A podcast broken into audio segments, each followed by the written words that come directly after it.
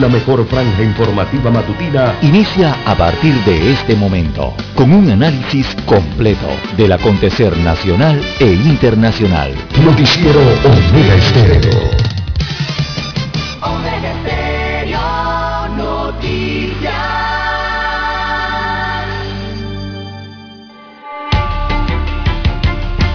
A continuación, los titulares, con los hechos que son noticias hoy.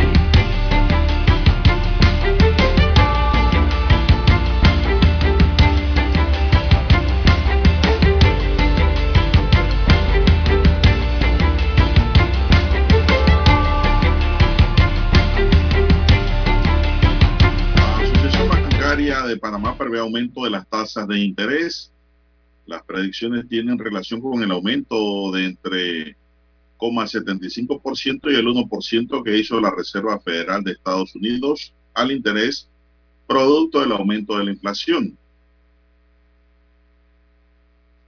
También tenemos para hoy, señoras y señores, la Unión Europea subestimó la amenaza rusa de invadir Ucrania.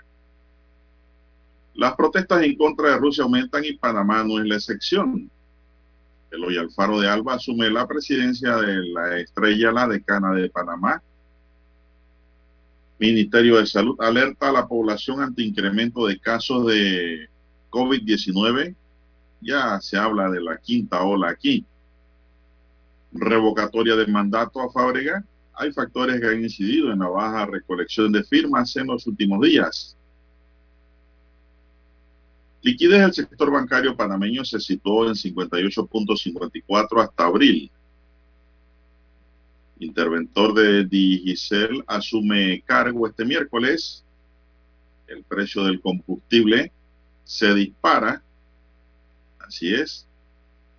Vuelve a subir la gasolina y el diésel. Exportaciones panameñas subieron 108.2% en 2021 el cobre abarca el 79.1%. Bien, amigos y amigas, en el plano internacional, el jefe del clan del Golfo es entregado en extradición por Colombia a Estados Unidos. También, hijo de Trump testificará ante el comité que investigue el asalto al Capitolio. Bien, amigos y amigas, estos son solamente titulares. En breve regresaremos con los detalles de estas y otras noticias. Estos fueron nuestros titulares de hoy. En breve regresamos.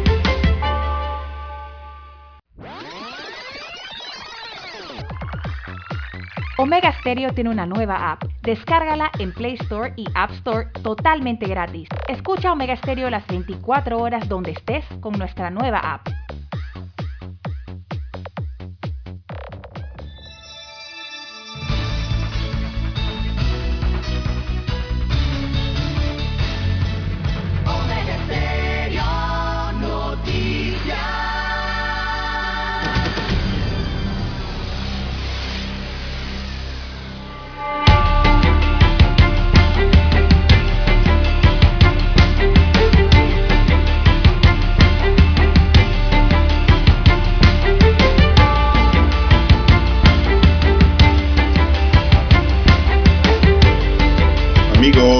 Muy buenos días.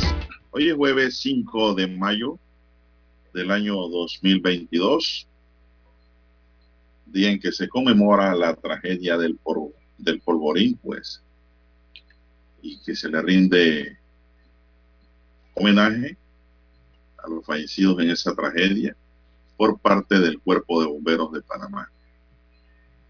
Nuestro reconocido ¿no? y permanente reconocimiento y pues a los bomberos por su ardua labor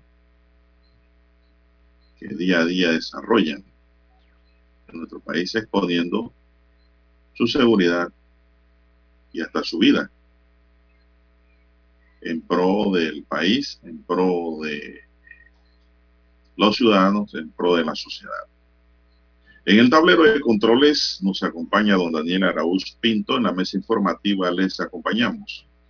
César Lara, y Juan de Dios Hernández Sanjur para presentarle las noticias, los análisis de lo que pasa en Panamá y el mundo en dos horas de información. Agradeciendo a todos por su sintonía, por esperarnos, ¿verdad? Por estar siempre con nosotros.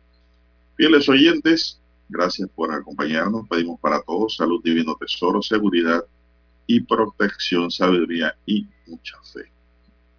Gracias, señoras y señores, por acompañarnos. Gracias por estar siempre con nosotros. Mi línea directa de comunicación es el doble seis catorce catorce cuarenta y cinco.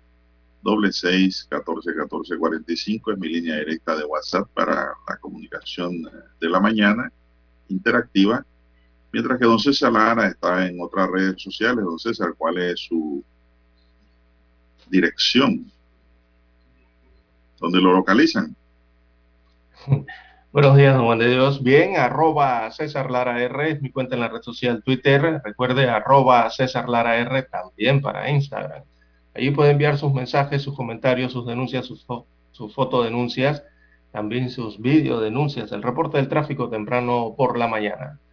Todos esos incidentes o los accidentes, bueno, información que puede enviar usted allí que le sirve precisamente de eso, de referencia al resto de los conductores para tomar mejores decisiones la mañana de hoy. Buenos días, don Daniel, ahí en la técnica, y a usted, don Juan de Dios, a todos los amigos oyentes a nivel de la República de Panamá, donde llega la frecuencia de Omega Estéreo en las comarcas, las provincias, el área marítima. También los buenos días a los amigos oyentes a nivel mundial. En el Internet, en el ciberespacio, estamos en omegaestereo.com. También a los que ya nos sintonizan a través del canal 856 de Tigo, televisión pagada por cable a nivel nacional.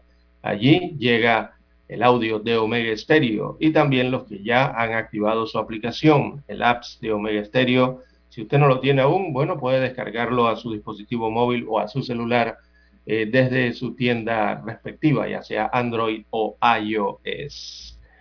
Como amanece para hoy, don Juan de Dios, 5 de mayo, como usted bien ha señalado, eh, nos viene a la memoria entonces la plaza 5 de mayo, ¿verdad? Y sus alrededores, uno de los lugares más concurridos de la ciudad de Panamá, ya que es, eh, además de ser el centro neurálgico en, en, la peatonal, la avenida central, ahí donde está la Justa Rosemena, y la estación del metro que lleva su nombre, bueno, eh, forma parte del corregimiento de Santa Ana, pero allí, don Juan de Dios, eh, también se conoce la historia de El Polvorín, esa tragedia que dio eh, paso a uno de, a, a este punto, ¿no? A, a, ese punto de los más emblemáticos de la ciudad de Panamá, un 5 de mayo.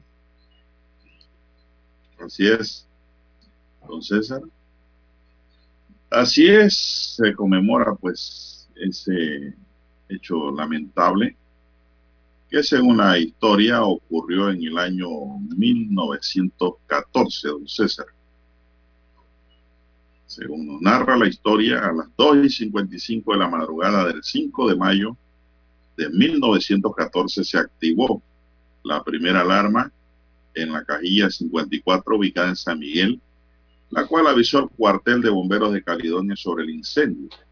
El polvorín era un edificio de mampostería ubicado en la hoy Avenida Nacional, cerca del Hospital Santa Fe, donde se almacenaba pólvoras y otros explosivos de propiedad del gobierno panameño y algunas empresas particulares, es decir, ahí se guardaba toda la pólvora.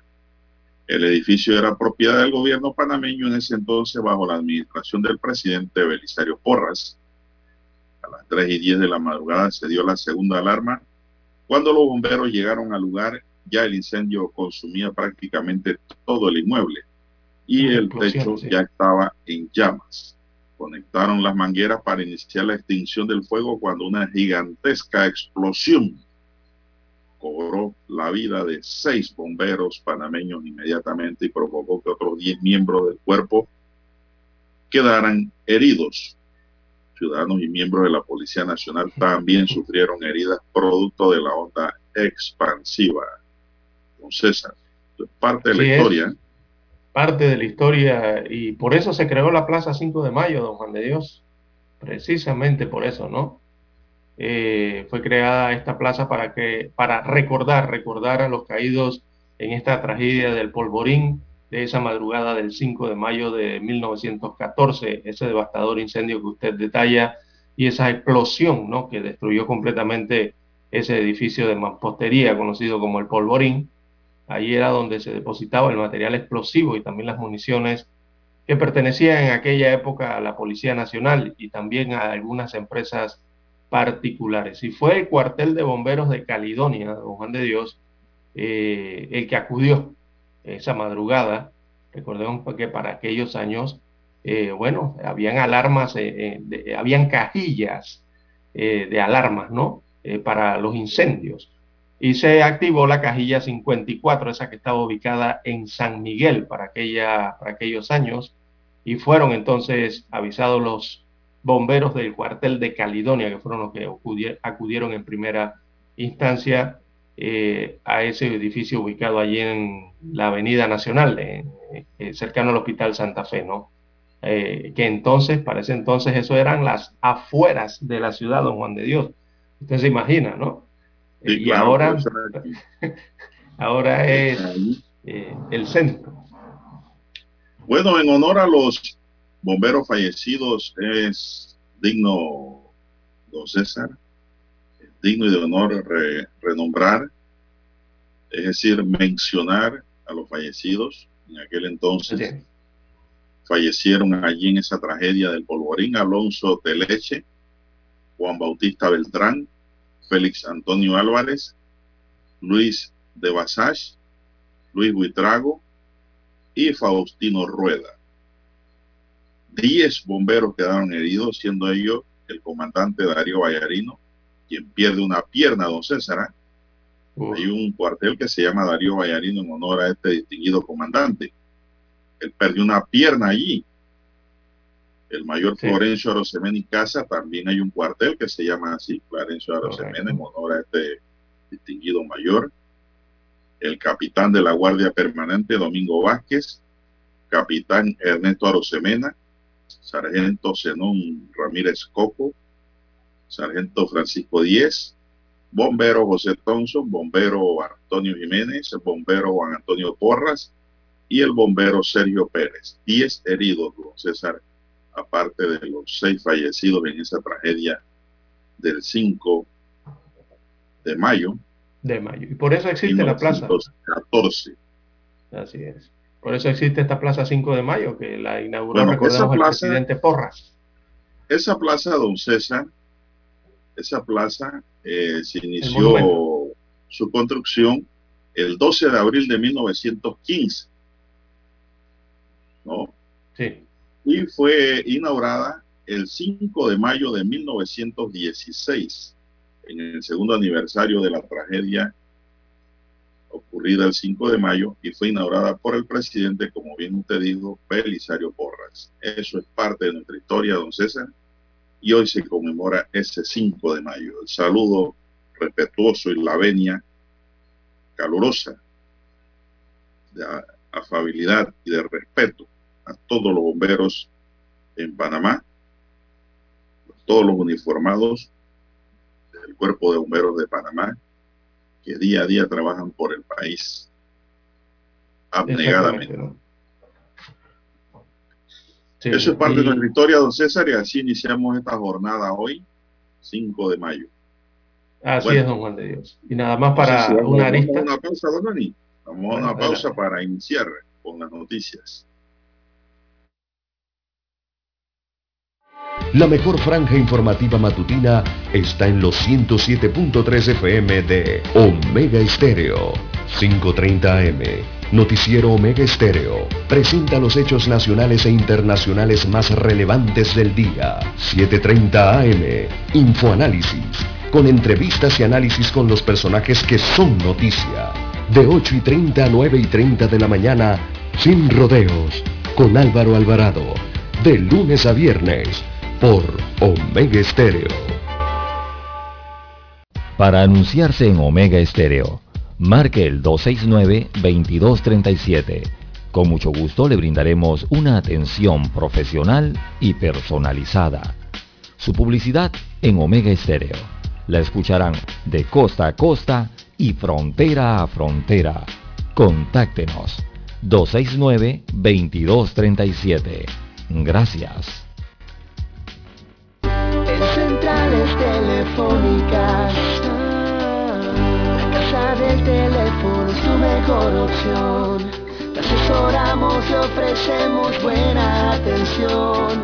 Con años de experiencia trabajando para ti. La casa del teléfono, ubicados en Via Brasil y Vista Hermosa. La casa del teléfono, líder de telecomunicaciones. La casa del teléfono,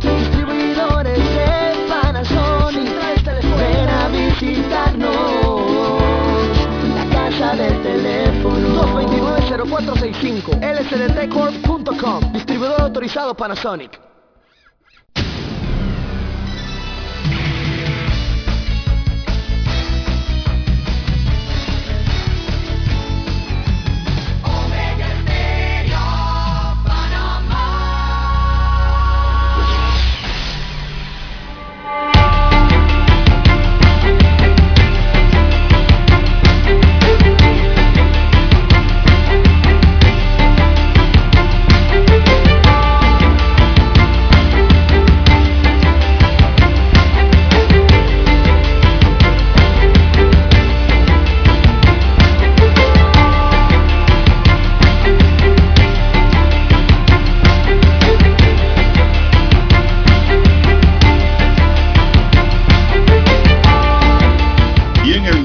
Salud reiteró el llamado a la población a extremar las medidas de bioseguridad y el autocuidado ante el aumento de los casos de la COVID-19, que para el día de hoy alcanzan la cifra de 1.838 casos, una cifra pues alta, y una positividad de 17.9%.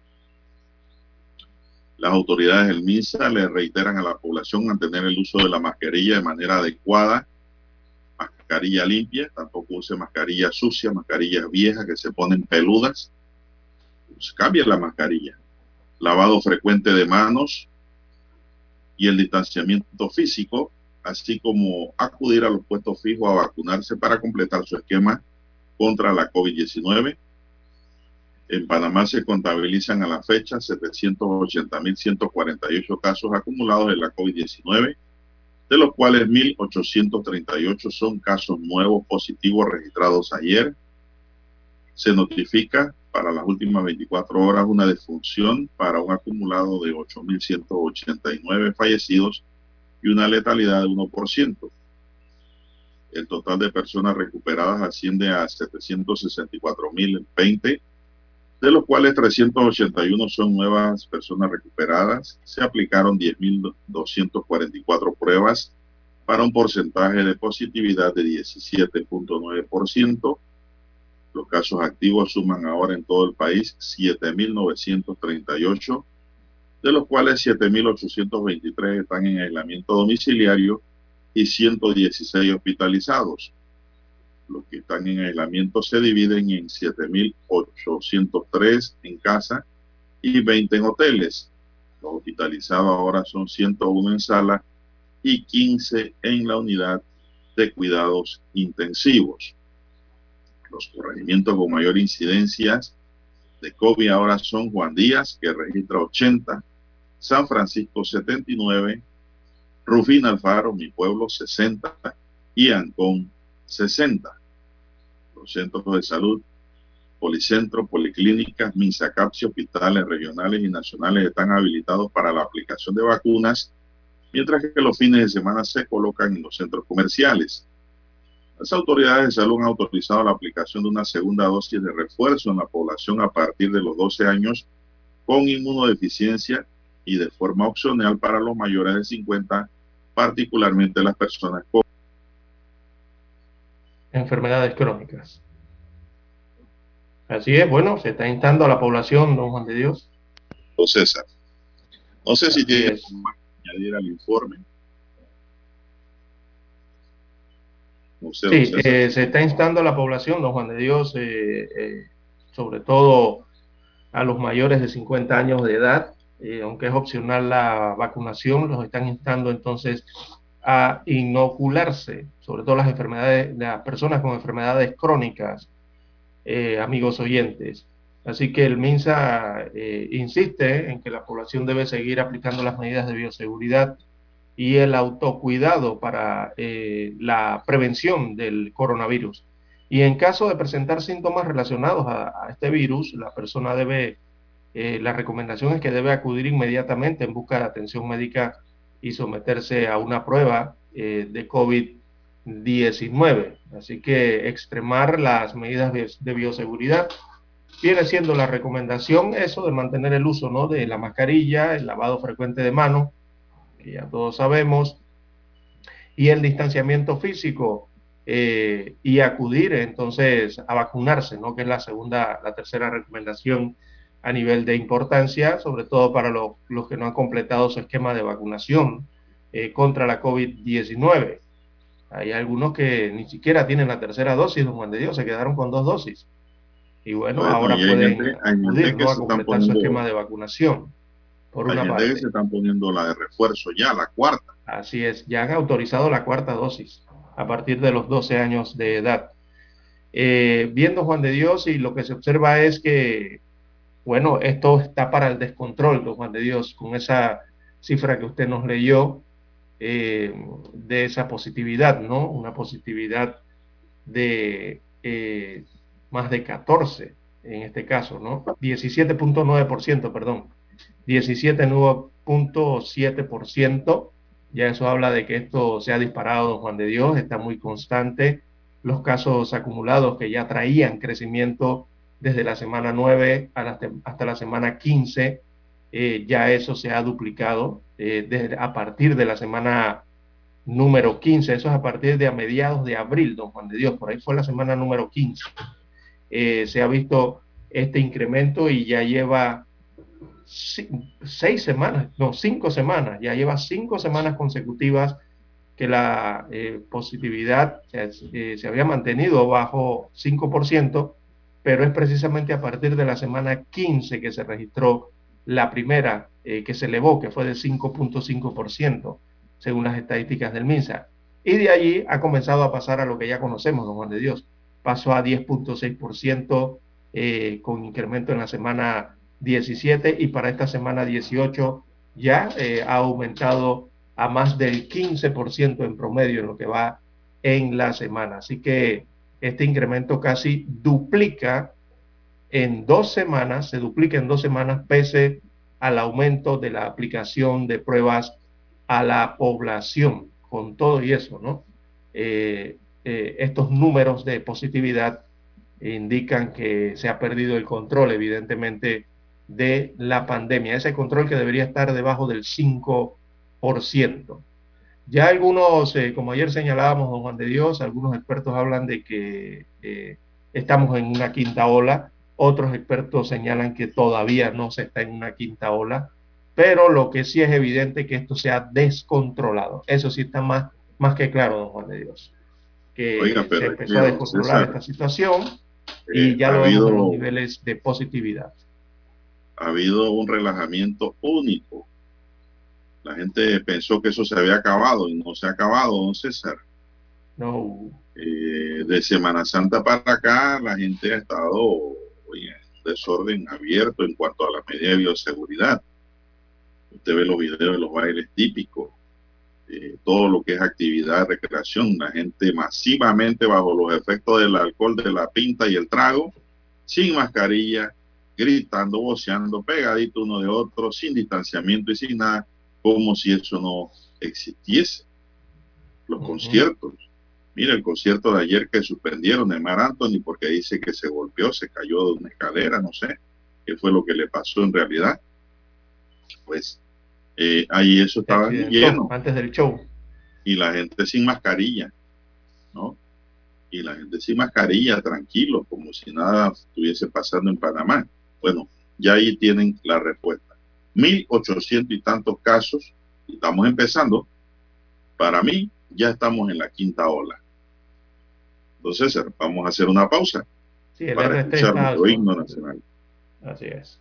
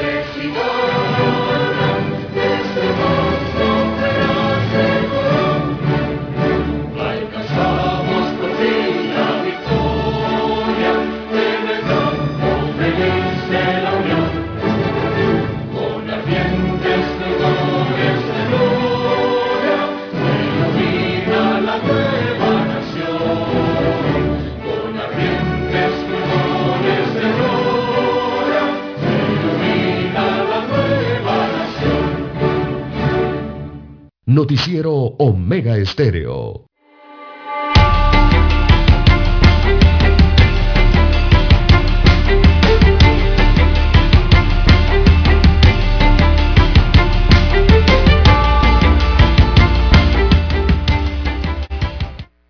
Bien, amigos oyentes, tenemos las seis tres minutos, seis tres minutos de la mañana en todo el territorio nacional. Nos preguntan, don Juan de Dios, nos consultan si hay paro del transporte.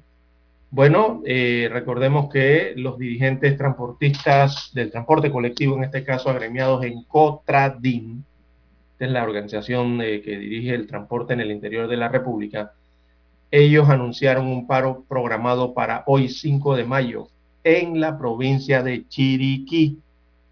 Pero la gente cuando escucha Cotradín se imaginan de una vez Chiriquí, Veragua, Coclé, Herrera, Los Santos, todos en conjunto, ¿no? Bocas del Toro. Bueno, el paro fue anunciado para la provincia de Chiriquí.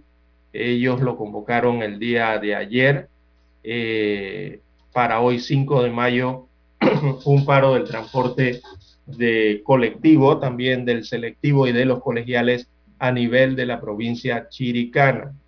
Así que los dirigentes del transporte agremiados en este Consejo de Transportistas del Interior eh, habían ratificado ese paro, que es un paro de 24 horas programado para hoy, eh, repito, en la provincia de Chiriquí. Ellos dicen que mantendrán este paro del transporte colectivo, también selectivo, colegiales y toda organización que se mantenga identificada con ese movimiento según señaló Eleuterio Martínez, que es el presidente del gremio. Así que, según Martínez, no habrá servicio del transporte a nivel provincial el jueves, eh, por lo que piden disculpas a los afectados, pero ellos tienen que resolver sus problemas que los están llevando a la quiebra, según dijo este dirigente.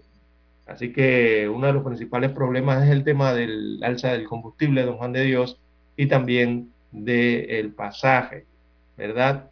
Así que señalan que ese es un movimiento en el cual no habrá tranques eh, de vías, eh, es un movimiento de conciencia que cada quien se quede en su casa y nosotros tendremos algunos otros eventos aquí en la terminal, refiriéndose a la terminal de, de David, allá en la provincia de Chiriquí específicamente. Es lo que han dicho los dirigentes del Cotradín respecto a este paro del transporte llamado para la provincia de Chiriquí. Bueno, vamos a esperar los reportes chiricanos a ver cómo está la situación por allá.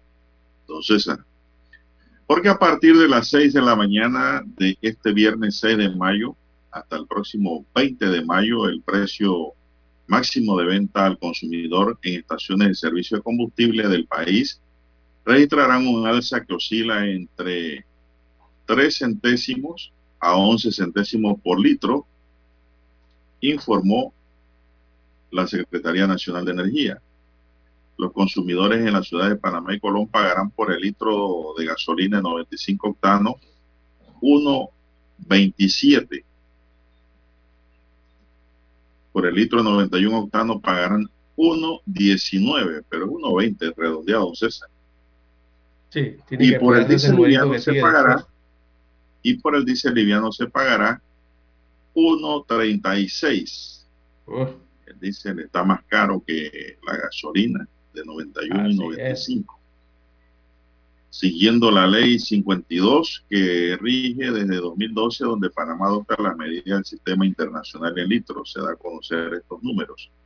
No obstante, tomando en consideración la medición en galón este viernes y por 14 días los conductores pagarán por el galón de 95 octanos, don César, 4.81. Así es como hay que medir. Olvídese eso de litros. 4.81. La de 95 octanos por galón. si le gusta medir en galones, ¿no? Por el galón de 91 pagarán 4.54, don César. Así es.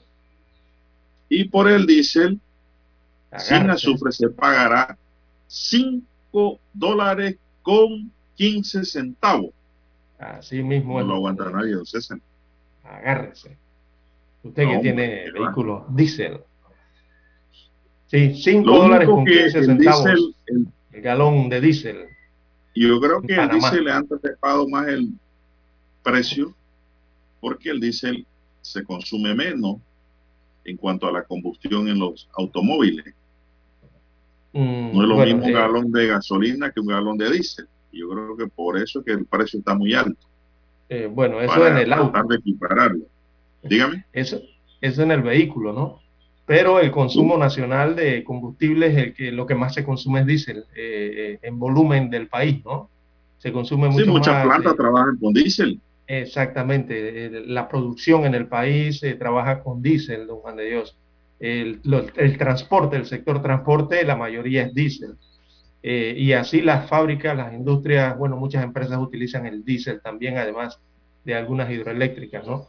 Eh, por eso eh, se consume más diésel a nivel de país. Pero en el tanque del vehículo, don Juan de Dios, por supuesto que rinde más, evidentemente, ¿no? Eh, por las tecnologías que traen ya los motores modernos. Pero, don Juan de Dios, eh, eh, bueno, unos 5 dólares, 5 con 15, pagar un galón de combustible en Panamá. Eso es, eso es, don Juan de Dios, un récord. lo que, bueno, y le voy a decir, le voy a ser franco, le voy a ser franco, el gobierno nacional no ha hecho nada por el pueblo panameño en cuanto a los costos del combustible en, esta, estos momentos. Nada ha hecho el gobierno Nada nada más darlo a conocer los nuevos precios. Así Por eso es que los, transportistas están que no aguantan esto. Eh, eh, estos precios del combustible que usted ha, dado a conocer, don Juan de Dios, eh, estos precios rompen récords en nuestro país. O sea, estos precios nunca los habíamos tenido en la historia, desde que se consume en combustibles en Panamá. Es para el año 2022, para esta fecha, en que se rompen esos récords. ¿verdad? De precios. O sea, vámonos con el precio más alto. Mire usted, llenar el tanque estará costando casi el doble que hace un año. Me refiero a mayo del 2021, el precio que existía en mayo del 2021 en comparación con el precio que vamos a comenzar a pagar a partir de mañana, 7 eh, de mayo, pero del 2022. Así que en comparación al año pasado, don Juan de Dios, los conductores están gastando más de 50 dólares para llenar, por ejemplo, una pick-up, de verdad, de estas que utilizan diésel o las que utilizan gasolina. Eh, por ejemplo, con el diésel, el galón de diésel estará costando a partir de mañana 5 dólares con 15 centésimos. Así que es un precio récord en, en, lo que respecta al combustible diésel y también los este otros dos eh, son récord, este el de 91 octanos y el de 95. Mira este contraste, César. Los precios del combustible por las nubes. El gobierno no hace nada por la población en ese sentido. Muchos se verán obligados a andar en buses o en el metro, hablando de la ciudad. Taxi también. Y los aumentos de casos de COVID subiendo. Exactamente, don Juan de Dios. Mire ese contraste. Lo principal que se debe evitar son las aglomeraciones, ¿no? Sobre todo en el transporte público, que es álgido en este tema de la COVID-19. Y sobre todo cuando lastimosamente se han bajado las medidas de seguridad. Tomar metrobús y tomar eh, el metro y vienen las aglomeraciones. Y viene el COVID para encima. ¿Quién aguanta esto? y con el relajamiento que hay, don Juan de Dios, de las medidas de seguridad. exactamente, más el relajamiento. es la complicación, tema. Para mí, a la temporada lluviosa. Así es. Para mí el COVID es algo serio, de verdad que sí. Yo lo he tomado en serio porque he visto las cosas como son de difíciles. Pero aquí todo se nos olvida de un día para otro. Pues. Bueno, vamos a ver hasta dónde aguanta este pueblo. Así vamos a la pausa, don, don Dani.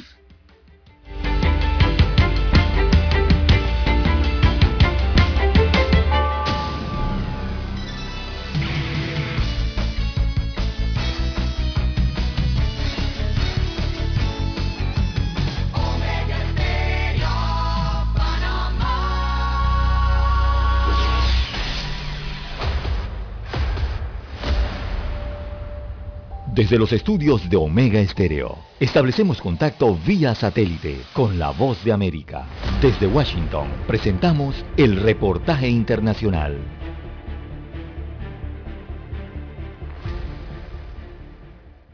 La filtración de un borrador de una opinión del juez de la Corte Suprema de Justicia de los Estados Unidos, Samuel Alito, que pondría fin al reconocimiento del derecho constitucional al aborto, continúa desencadenando hoy una tormenta política en Washington y protestas en todo el país. Por una parte, los demócratas denunciaron la opinión filtrada como la mayor restricción de derechos en más de 50 años y prometieron aprobar una legislación para proteger el derecho al aborto.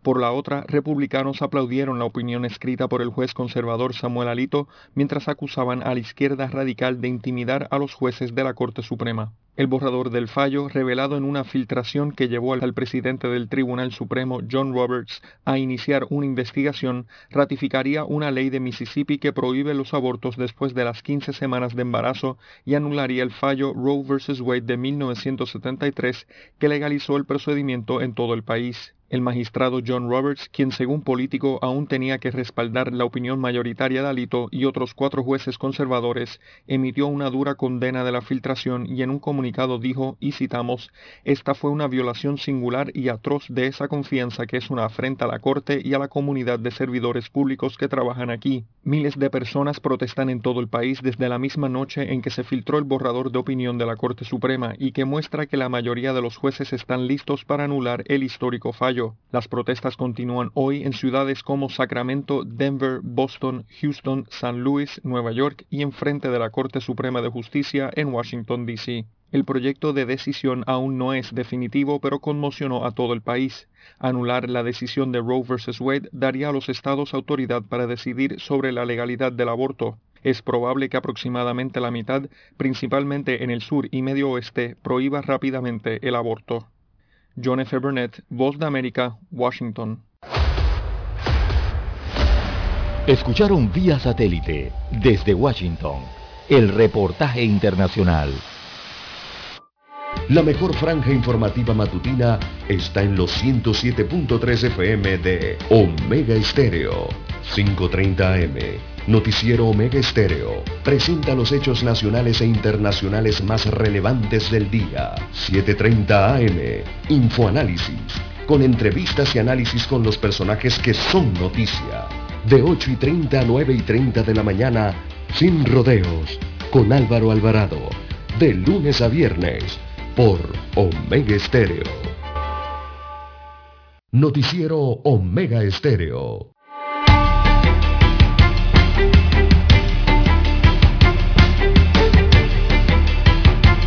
Bueno, don César, y una cosa, pues, acarrea otra, como quien dice, una, un cuento saca otro cuento, ¿verdad? Decía la abuela, una historia saca otra historia, y una causa origina otra causa. Ahora la Asociación Bancaria de Panamá ve muy probable que se comience a registrar un aumento en la tasa de interés después que el sistema de reserva federal subiera entre 0,75 y el 1% de su tasa de interés para frenar la inflación que vive Estados Unidos. Eso se refleja en Panamá para que sepan. Ese aumento no solo afectará a Panamá, sino al mundo entero, ya que Estados Unidos es la economía más grande en materia de usuarios de depósitos, prestamistas y comprador de productos y servicios, aclaró el presidente ejecutivo de la Asociación Bancaria de Panamá, Carlos Berguido, en un encuentro con los medios de comunicación. Lo que haga Estados Unidos se sentirá en el resto del mundo. En el caso de Panamá ya hay bancos que han comenzado a cobrar más interés, por ejemplo, a sus acreedores internacionales por pedir préstamos, reveló. El presidente de la Junta Directiva, eh, Otto Wolson, comentó que aunque Panamá y Estados Unidos sean la misma moneda, él mismo cuenta con una oferta y demanda monetaria que tiene su propia dinámica ya que cada, cada banco reaccionará de manera diferente por cada producto, plazo fijo o cliente. Berguido comentó que el aumento de las tasas de interés es una de las pocas herramientas que tiene un país o una economía como la de Estados Unidos para frenar la demanda que ocasiona la inflación y que en la actualidad se encuentran muy relacionadas al caso de la guerra entre Rusia y Ucrania, los problemas de la cadena de suministro, entre otras cosas. Estados Unidos está experimentando un choque inflacionario no vivido desde hace más de 40 años y la Fed ha anunciado que va a seguir aumentando la tasa de interés hasta que sienta que ha controlado la inflación. No a niveles de 8%, sino llevarla a un 2 o 4%, subrayó el banquero. La inflación en Panamá de 2019 a 2020 fue negativa, pero en 2021 tuvo un repunte de 6,1% hasta marzo de 2022, que estuvo en 2,2% y cuenta con una proyección de mantenerse en 2% según datos de la Asociación Bancaria. La inflación en Panamá tradicionalmente ha sido muy baja, no obstante registra un shock importante ahora, indicó Erguido. Para Wilson, la mejor manera de controlar la inflación es aumentando más la productividad, eficiencia y la oferta, ya que de esta forma el individuo se siente más productivo, César. Pero ¿hasta dónde se va a sentir más productivo si ya se le está acabando la fuerza? Entonces, el individuo Sí, cuando se está acabando la fuerza, me refiero a que pues no hay medios de producción realmente. la La inversión. empresa ¿no? privada que se requiere. eh, no tiene suficiente capacidad para absorber el desempleo y los independientes o emprendedores, don César, la cosa se le pone más peluda todavía, más difícil con estas cosas. Ahora los intereses se van a disparar, los préstamos, don César, van a subir, dígale, digámoslo como Así es, lo que usted pagaba en un determinado momento, ahora pagará más. Si eso se llega a reflejar como lo prevé la asociación bancaria, ojalá que no, pero es casi una realidad. Mire, don César, después de la pandemia, la gente ha quedado colgada. Gastó su, No hemos pasado la ahorros. pandemia. Después de la fuerte pandemia, digamos, los, de los dos años más difíciles, en donde los bancos tomaron decisiones no de perdonar los intereses. Lo que han hecho los bancos es correrte los intereses, pero usted en la pandemia se, se- siguió generando intereses que no pagó, que ahora se los están cobrando. Aquí nadie regala nada. Eso hace Correcto. pues que el hombre y la mujer sea más pobre, tenga más compromiso y más obligación, porque esos compromisos hay que pagarlos ahora. ¿Eso a qué puede conllevar a largo plazo? A que mucha gente, de no poder hacerle frente a estos compromisos, pierdan sus propiedades, pierdan sus hipotecas, don César, pierdan sus casas, sus automóviles, sus negocios. Todo esto forma parte de una cadena. Todo esto. Sí, Y eso es lo que estamos viviendo.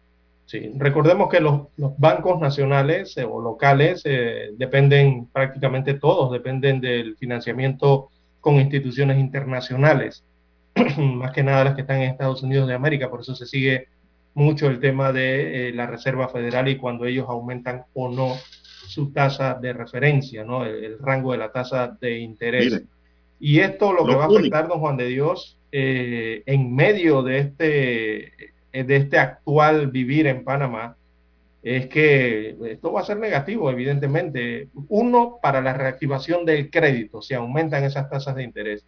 Y dos, Bueno. como usted bien señala, la capacidad de pago de las personas que actualmente tienen Bueno, compromisos con los pero bancos. mire, don César, yo no quiero culpar tampoco a los bancos. Los bancos Es son entes financieros. Todo esto es consecuencia de la pandemia que hemos vivido y seguimos viviendo. ¿Por qué? Porque los bancos lo que hicieron fue buscar la forma en cómo poder paliar la situación con el cliente y no ejecutarle sus deudas por no pago. Lo que hizo fue, uno, no entablarle procesos ejecutivos en su mayoría, porque hay muchos procesos ejecutivos ya, hay bancos que no perdonan nada, eh, ni dan oportunidades de salvar la deuda. Y dos, no te crearon recargo por esa morosidad generada en dos años, don César. Pero los intereses que debiste pagar en esos dos años, ahora tienes que pagarlo. Es decir, tu deuda se ha corrido. Y si se ha corrido, entonces pagarás más también. Eso es lo que ha ocurrido, porque aquí hablan que no, que los bancos no cobraban intereses. Sí han cobrado intereses, pero son unos intereses que se mantuvieron pasivos. Ya los están cobrando. Las deudas que usted antes tenía que pagar en 25 años, ahora la pagará en 26, 27, 28 y 30 años, dependiendo su negociación con el banco. Es decir, Así es. la vida se encarece y se hace más difícil para todos. Así es. ¿Y por qué los bancos hacen esto? Entonces, César, porque los bancos manejan dinero ajeno Exacto. y ellos también tienen compromiso Exactamente. con esos acreedores, con esos cuentavientes, con esos depositantes. Entonces, esto es una cadena. Esto es una cadena que hace más difícil la vida del hombre en Panamá y el mundo, don César. Lamentablemente es así. Entonces, Como dice aquí el distinguido conocedor y manejador de banca eh, Otto Wilson, nos queda más que producir. Así es. No, no hay más nada que Exacto, ser para poder pagar. productivo y eficiente. para poder Productivo pagar. y eficiente para paliar esta situación.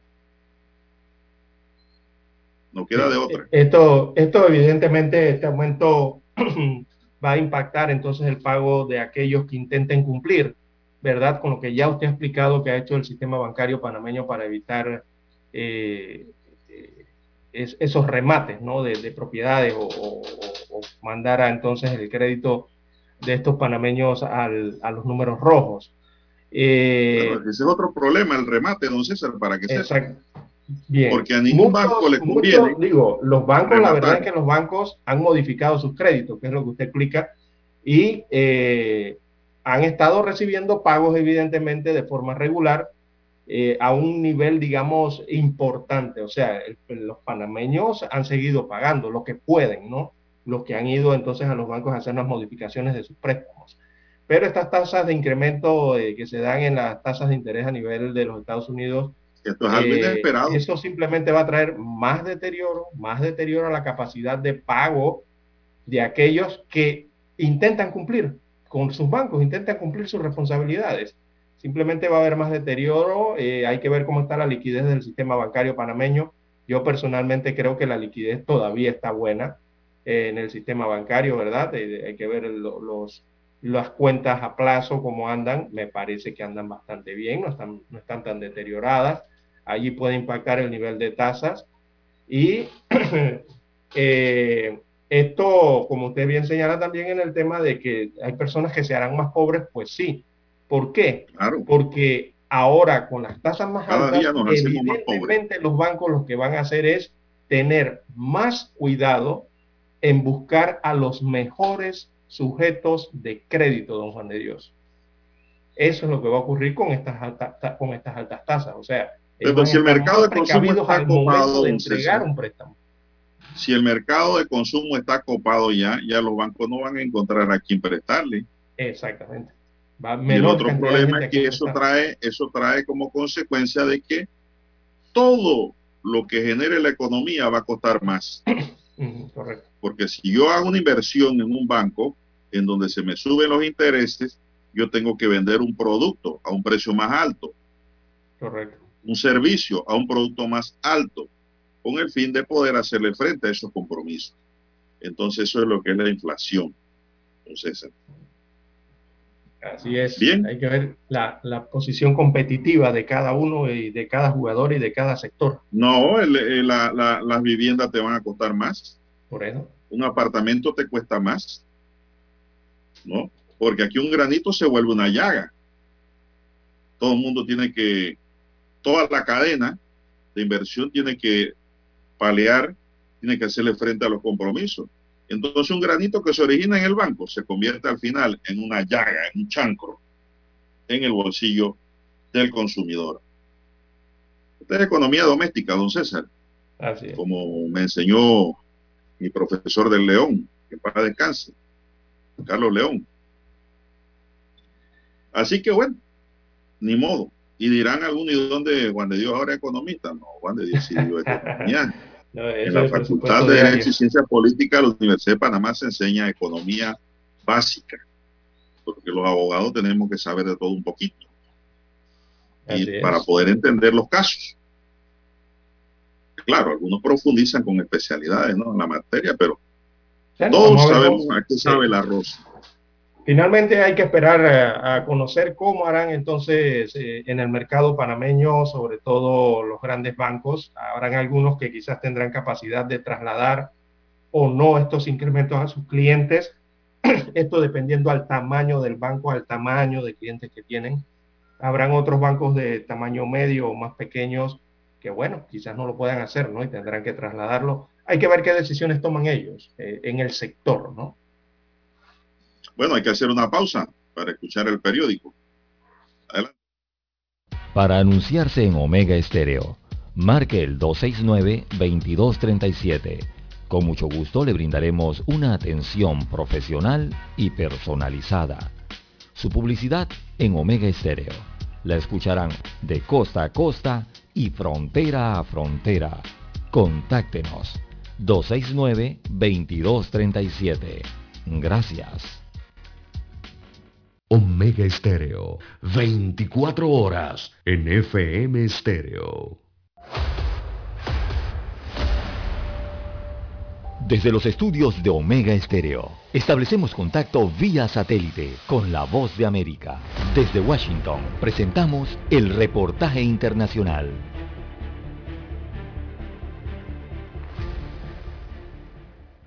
La Embajada de Estados Unidos en Cuba reinició parte de sus actividades luego de permanecer cerrada durante cuatro años y emitió las primeras visas desde 2017, cuando el gobierno del expresidente Donald Trump ordenó el cierre de los servicios consulares en La Habana, argumentando que el personal estadounidense y sus familias fueron víctimas de misteriosas enfermedades causadas por ataques sónicos.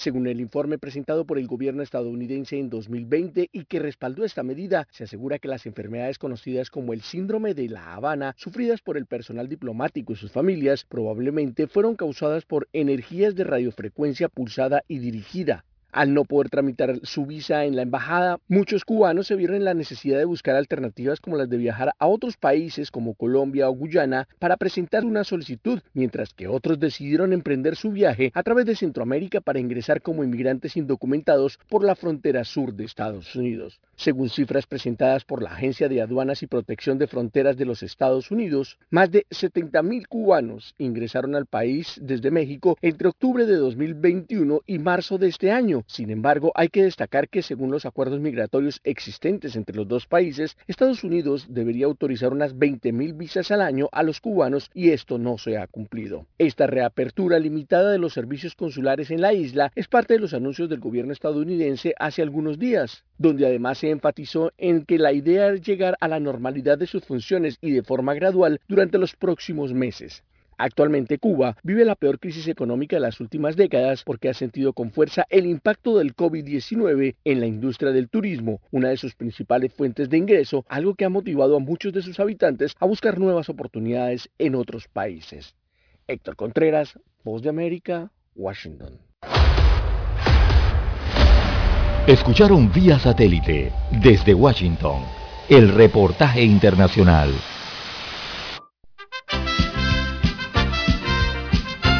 Infoanálisis. De lunes a viernes, de 7 y 30 a 8 y 30 de la mañana por los 107.3 FM de Omega Estéreo. Con Guillermo Antonio Adames, Rubén Darío Murgas, Camila Adames Arias y Milton Enríquez. Infoanálisis. El programa para gente inteligente como usted.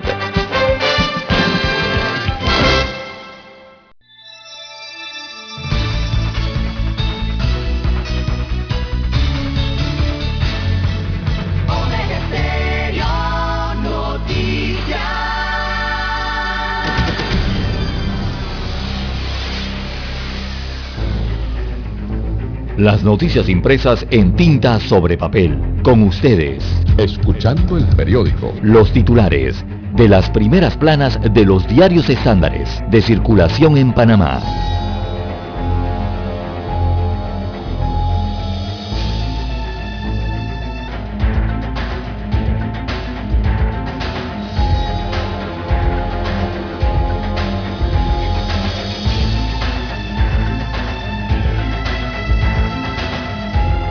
Bien, amigos oyentes, el diario La Prensa titula para este 5 de mayo, Caja del Seguro Social y Ministerio de Salud destinaron 578 millones de dólares a la COVID-19. Destaca la información del rotativo que unas 20 entidades publicaron informes sobre las compras efectuadas durante el estado de emergencia decretado por la pandemia de la COVID-19. También crece rechazo contra el relleno de 50 hectáreas en Amador. Ya lo hizo la Fundación Amador, que solicitó al Ministerio de Ambiente el rechazo del estudio y la autoridad del Canal de Panamá, que indicó que se requiere un estudio de compatibilidad antes de seguir con la evaluación del proyecto. También para hoy, amigos oyentes, Mark Anthony sufre accidente y cancela su concierto en el estadio Rommel Fernández. Así que miles de personas que acudieron anoche al concierto del cantante Mark Anthony en el estadio Rommel Fernández Gutiérrez se quedaron con las ganas de cantar y bailar sus canciones, ya que a último momento se anunció a los presentes la cancelación del evento. Eh, se conoció entonces que el cantante sufrió perdón, un accidente eh, al caer de una escalera en el lugar. Bien, en más títulos eh, para hoy del diario La Prensa tenemos 682 millones de dólares en contratos llave en mano ha adjudicado el MOP. Destaca la información que el Ministerio de Obras Públicas ha adjudicado estos llave en mano por 682 millones de dólares. En el portal de Panamá Compra hay seis licitaciones. Eh, en este portal virtual eh, presenta seis actos públicos activos de contratos con financiamiento incluido. También la Cámara de Comercio, Industrias y Agricultura de Panamá muestra interés en la creación del Centro Regional de Vacunas. Así que el presidente de la, o perdón, corrijo, bueno, sí, el presidente o la presidenta en este caso, sí, se lo voy a corregir al periódico, la presidente de la Cámara, Marcela Galindo, en la reunión mensual del movimiento Ciencia en Panamá, indicó que el Centro Regional de Vacunas y Biofármacos pondrá a Panamá en la vanguardia de la investigación y fabricación de medicamentos especializados para cubrir las necesidades locales y regionales. Así lo dijo la presidente de la Cámara de Comercio de Panamá. También América Latina es una fuente de oportunidades, dice Joseph Borrell. Así que si la información se ciega, la democracia perece. Los regímenes totalitarios eh, se caracterizan por una cosa, la falta de libertad de expresión, dijo a propósito del Día Mundial de la Libertad de Prensa eh, Joseph Borrell, que es un alto representante de la Unión Europea para Asuntos Exteriores y Política de Seguridad, durante una entrevista eh, concedida al diario La Prensa, de donde traemos este titular. También el alcalde Fábrega vuelve a recurrir al Tribunal Electoral, así que ciudadanos piden información. Así que el alcalde del distrito de Panamá presentó una nueva acción legal ante el Tribunal Electoral en medio de la batalla jurídica que adelanta para frenar el proceso de revocatoria de su mandato. También crean una mesa de trabajo para ajustar el perfil de los aspirantes a magistrados de la Corte Suprema de Justicia. Eh, esta es la Comisión de Estado por la Justicia que instaló entonces esta mesa de trabajo para analizar propuestas con el propósito de adecuar el perfil de los aspirantes a ocupar el cargo de magistrado de la Corte Suprema de Justicia, específicamente la vacante que dejará José Ayuprado en la sala penal el próximo 31 de diciembre. También la prensa titula hoy, Panamá registra 1.838 casos nuevos de COVID-19 en las últimas horas. La positividad subió a 17.9%. Es lo que destaca el informe del Ministerio de Salud, que en las últimas horas se confirmaron 1.838 casos nuevos de COVID-19 y una defunción. También para hoy, alza de la Fed pone presión a tasas en el mercado local.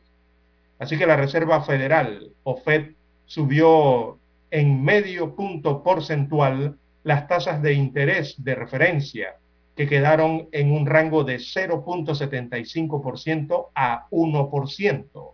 Estos movimientos, que ya eran esperados por el mercado, ponen presión en las tasas que se mantienen en el sistema local, eso aquí en Panamá. Bueno, también los costos de distribución de la industria suben 5% por alza en el combustible o el alza de los combustibles. Eh, estos son los productos a través de terceros o con medios propios. Eh, se ha incrementado entonces los costos de distribución en un 5% durante los últimos meses debido al alza del precio de los combustibles. También para hoy, bueno, Colombia extradita a Estados Unidos el capo de la cocaína Otoniel. Eh, así que el hermano país extraditó este miércoles a Estados Unidos de América al principal capo de la droga conocido como Otoniel. Él era requerido por una corte en Nueva York por narcotráfico. Así lo informó el día de ayer el presidente colombiano Iván Duque. Bien, amigos oyentes, estos son los principales titulares que presenta para hoy la portada del diario La Prensa. Revisemos ahora los títulos que tiene en primera plana el diario La Estrella de Panamá. Bueno, la decana para hoy dice, Asociación Bancaria de Panamá prevé aumento de las tasas de interés. Las predicciones tienen relación con el aumento entre 0,75% y el 1% que hizo la Reserva Federal de Estados Unidos al interés producto del aumento de la inflación. También tenemos el abordaje, la salud sexual masculina debe dejar de ser un tabú expertos recomiendan a la población masculina que deje los estereotipos, puesto que esto le impide consultar con los médicos especialistas cualquier problema que afecte su salud sexual. En otros titulares, la región prioriza los patrimonios culturales inmateriales afrodescendientes la SICA aprueba a través de su Consejo de Ministros de Cultura el proyecto de salvaguarda del patrimonio cultural inmaterial afrodescendiente como proceso fundamental para el desarrollo sostenible. También para hoy, una mirada llena de sabor desde Chiriquí. La escena gastronómica panameña se destaca en los platos de autor brindados a comensales nacionales y extranjeros desde los fogones chiricanos dice que con tres restaurantes de gran huella en la región occidental. La Unión Europea subestimó la amenaza rusa de invadir Ucrania. Las protestas en contra de Rusia aumentan y Panamá no es la excepción. Eloy Alfaro de Alba asume la presidencia del grupo GESE. Minsa alerta a la población ante incremento de casos de positividad por la COVID-19 Revocatoria de mandato a Fábrega, los factores que han incidido en la baja recolección de firmas de los últimos días. También Rusia amenaza con atacar vehículos de OTAN que entreguen suministros. Tropas rusas junto con las fuerzas de Lugansk y Donetsk controlan más áreas de Donbass y seguirán cumpliendo su misión. Borrell dice que la Unión Europea no pagará gas ruso en rubros y no descarta, embargo, también tenemos en Bolivia siete de cada diez hogares son pobres multidimensionales, dice estudio. El jefe del clan del Golfo es entregado en extradición por Colombia Estados Unidos. Hijo de Trump testifica ante el comité que investiga asalto al Capitolio. Liquidez del sector bancario panameño se sitúa en 58.54% hasta abril Interventor de Digicel Panamá asume cargo este miércoles. En otros titulares, precio de los combustibles sube de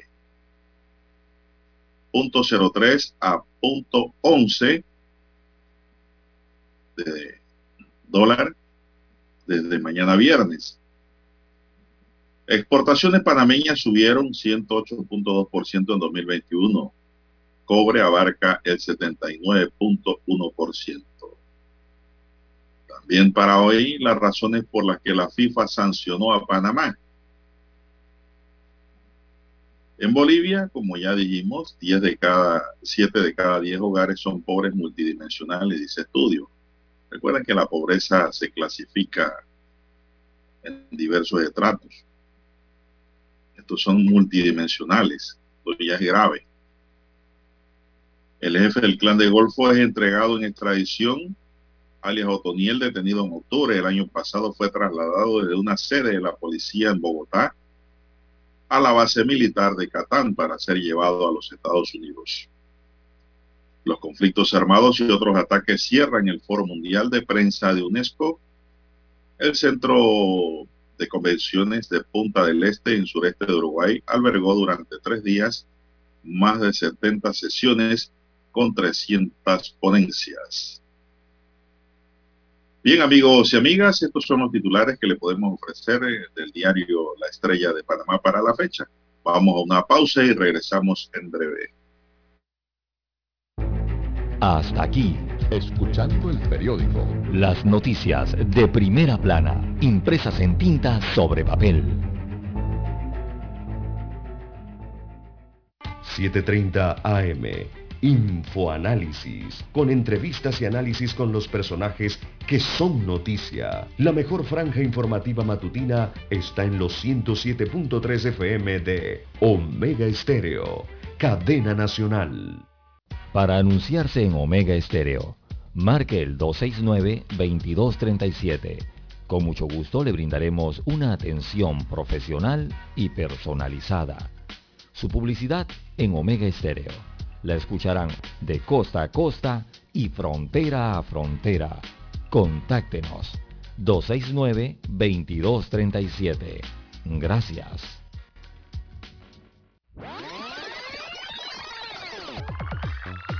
Omega Stereo tiene una nueva app. Descárgala en Play Store y App Store totalmente gratis. Escucha Omega Stereo las 24 horas donde estés con nuestra nueva app. Noticiero Omega Estéreo. Desde los estudios de Omega Estéreo, establecemos contacto vía satélite con la voz de América. Desde Washington, presentamos el reportaje internacional.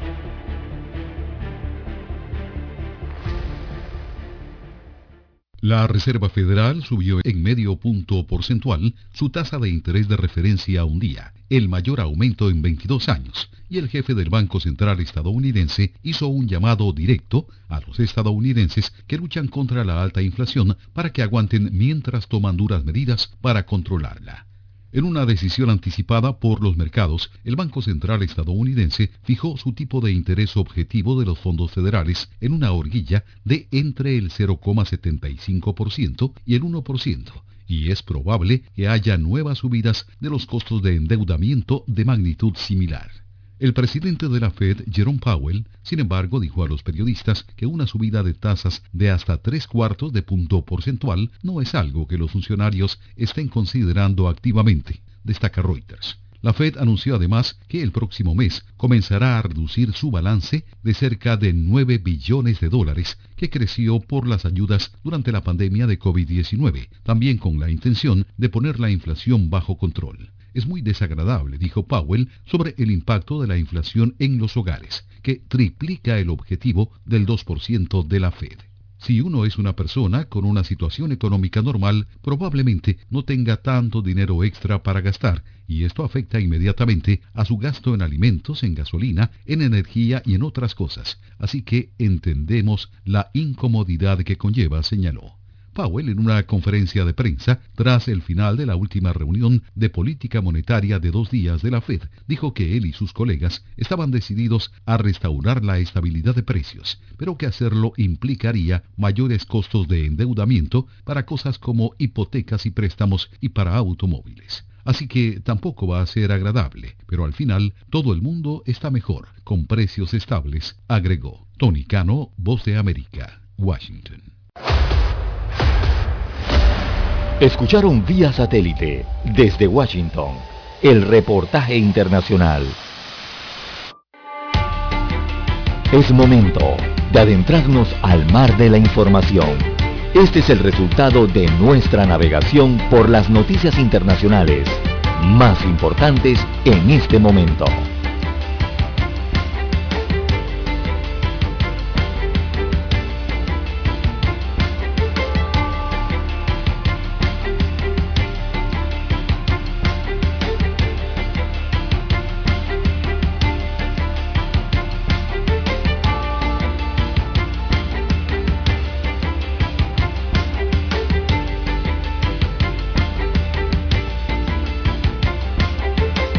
Vamos a iniciar de inmediato con la navegación. Y tenemos que la Organización Panamericana de la Salud afirmó ayer que hay una pandemia de salud mental en marcha en el continente debido al aumento de casos de depresión ansiedad por la COVID-19 e instó a reforzar los sistemas de atención en ese campo. Mientras estamos atravesando una pandemia que sigue afectando a nuestra región en casos de enfermedad y muerte, hemos visto una pandemia simultánea de salud mental que ha sido abierta, reconocida en la región, dijo la directora de la OPS, Clarissa Etienne, en una rueda de prensa virtual. La organización explicó que se están dando altos índices de depresión y ansiedad en muchos países de América y que estos síntomas mentales y neurológicos asociados con el post-COVID-19 están convirtiéndose en un reto para superar la pandemia. Añadió que este periodo ha mostrado los débiles sistemas de atención a la salud mental de los países de la región e informó del lanzamiento de una comisión de alto nivel al respecto que tendrá lugar el 6 de mayo para abordar esta situación, o sea, mañana.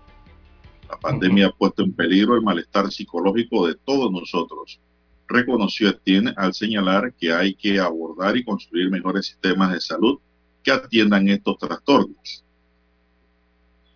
Imagínese, don César, que la semana pasada se reportaron 616 mil nuevos casos de COVID en el continente americano, es decir, mucho más del medio millón, lo que supone un aumento del 12,7% respecto a la semana anterior y 4.200 muertes por el virus, una caída menos del 1%. En general, en las últimas semanas el continente ha registrado un alza en el número de contagios y hospitalizaciones, pero una disminución en las muertes. Destaca la nota. Son las 6.50 minutos. Así es. Bueno, esto lo destaca la Organización Mundial de la Salud porque ellos recientemente revelaron... La OPS. No la OMS, la, OPS. Sí, pero la, la, OPS es la Oficina Regional del Continente Americano de la Organización Mundial de la Salud. Entonces la Organización Mundial de la Salud reveló su nuevo Atlas de Salud Mental, eh, un mapa en donde allí valoran cómo va el tema de la salud y cómo se atiende el tema de la salud mental a nivel mundial. Evidentemente allí también el de la región de las Américas. Y lo que dibuja ese mapa, don Juan de Dios, tanto en América como en el resto del mundo, en más de la mitad diría yo, es, un panorama decepcionante, ¿no?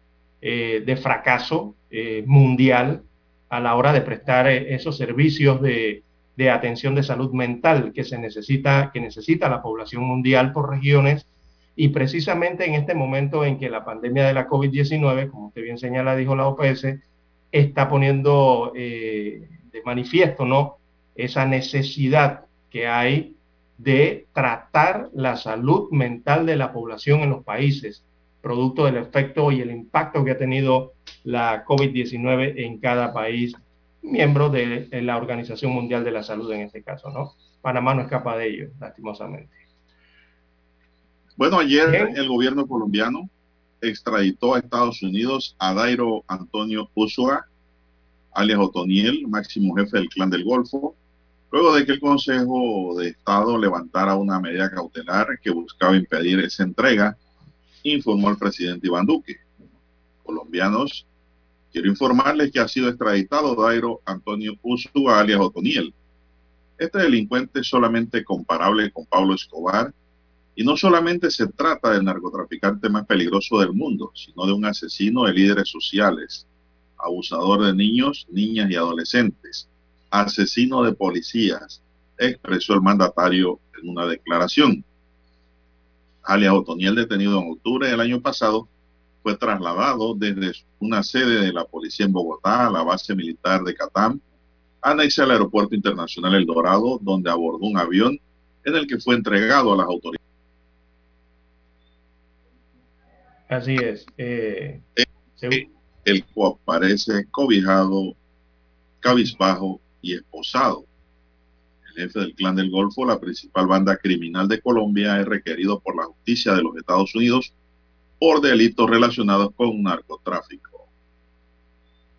Bueno, bueno según lo describe el presidente colombiano, sí, según lo describe el presidente colombiano don Juan de Dios, pues este tiene que ser uno de los más peligrosos criminales del planeta, con esa descripción, ¿no?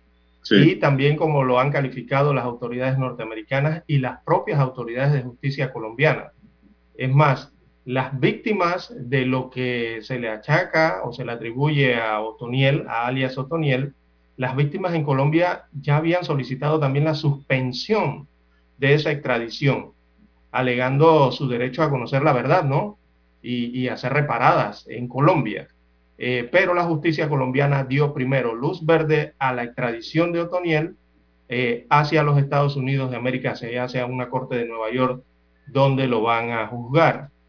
Por ejemplo, en Colombia, eh, allí lo acusan en Colombia de homicidio, de terrorismo, de reclutamiento de menores, de secuestro, de delitos sexuales, entre otros crímenes que cometió cuando fue guerrillero y paramilitar antes de convertirse en el narco más buscado de ese país. Así que así está la situación de Arias Otoniel. Si él enfrenta allá la justicia norteamericana, cuando acabe acabe de pagar allá, si lo condenan, eh, tendría que ver acá en Colombia, ¿no? ¿Qué van a hacer también? Que hay juicio. Bueno, César, eso pasa allá. Mientras tanto, por estos lares, volviendo al plano nacional, tenemos que la vicepresidenta de la Asamblea Nacional, Kaira Harding, se casará el 29 de mayo en Playa Bonita. Adivine con quién, don César. Ni idea, don Juan de Dios. ¿Con quién se casa? Bueno, le informo que se casará la colega Kaira Harding, porque ella es periodista, con el príncipe de Acahuam, Acuamo, Gana Anthony Bar Apia. El príncipe llegó a Panamá el 30 de abril y la diputada lo recibió con muchas rosas, una botella de vino y el mensaje bienvenido a Panamá, My Prince. Hay momentos en la vida que merecen un brindis. Ahora los novios andan por Nueva York, donde la perredista fue invitada para hablar en la ONU sobre la legislación en Panamá y el cannabis medicinal.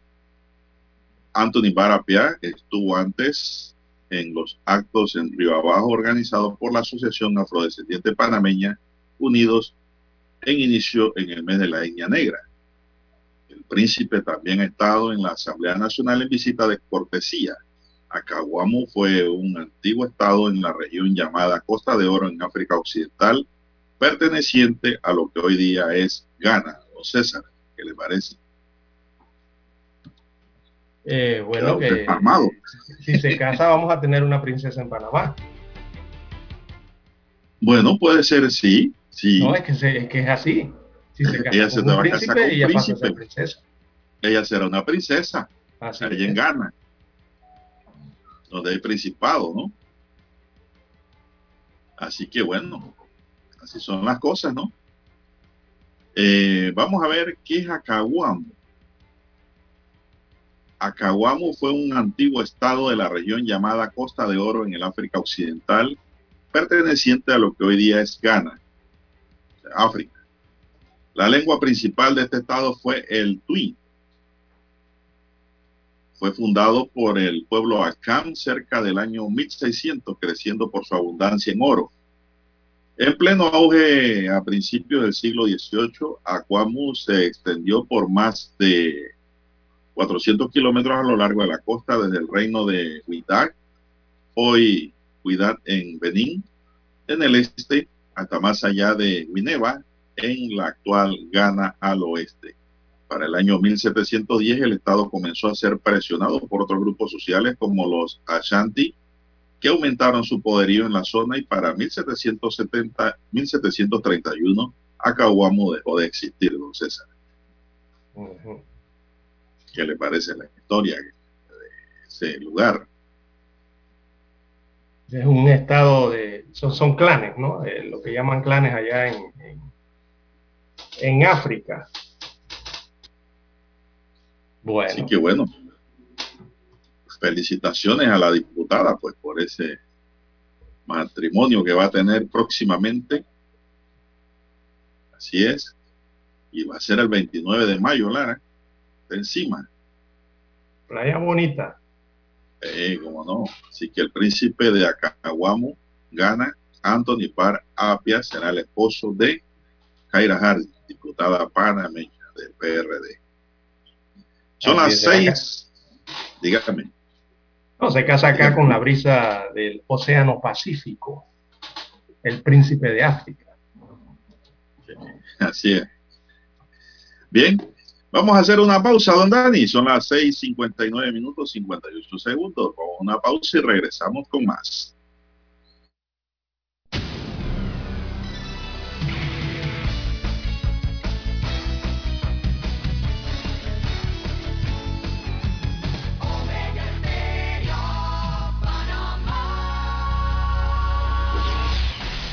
El satélite indica que es momento de nuestra conexión. Desde Washington vía satélite y para Omega Estéreo de Panamá, buenos días América. Buenos días América, vía satélite desde Washington.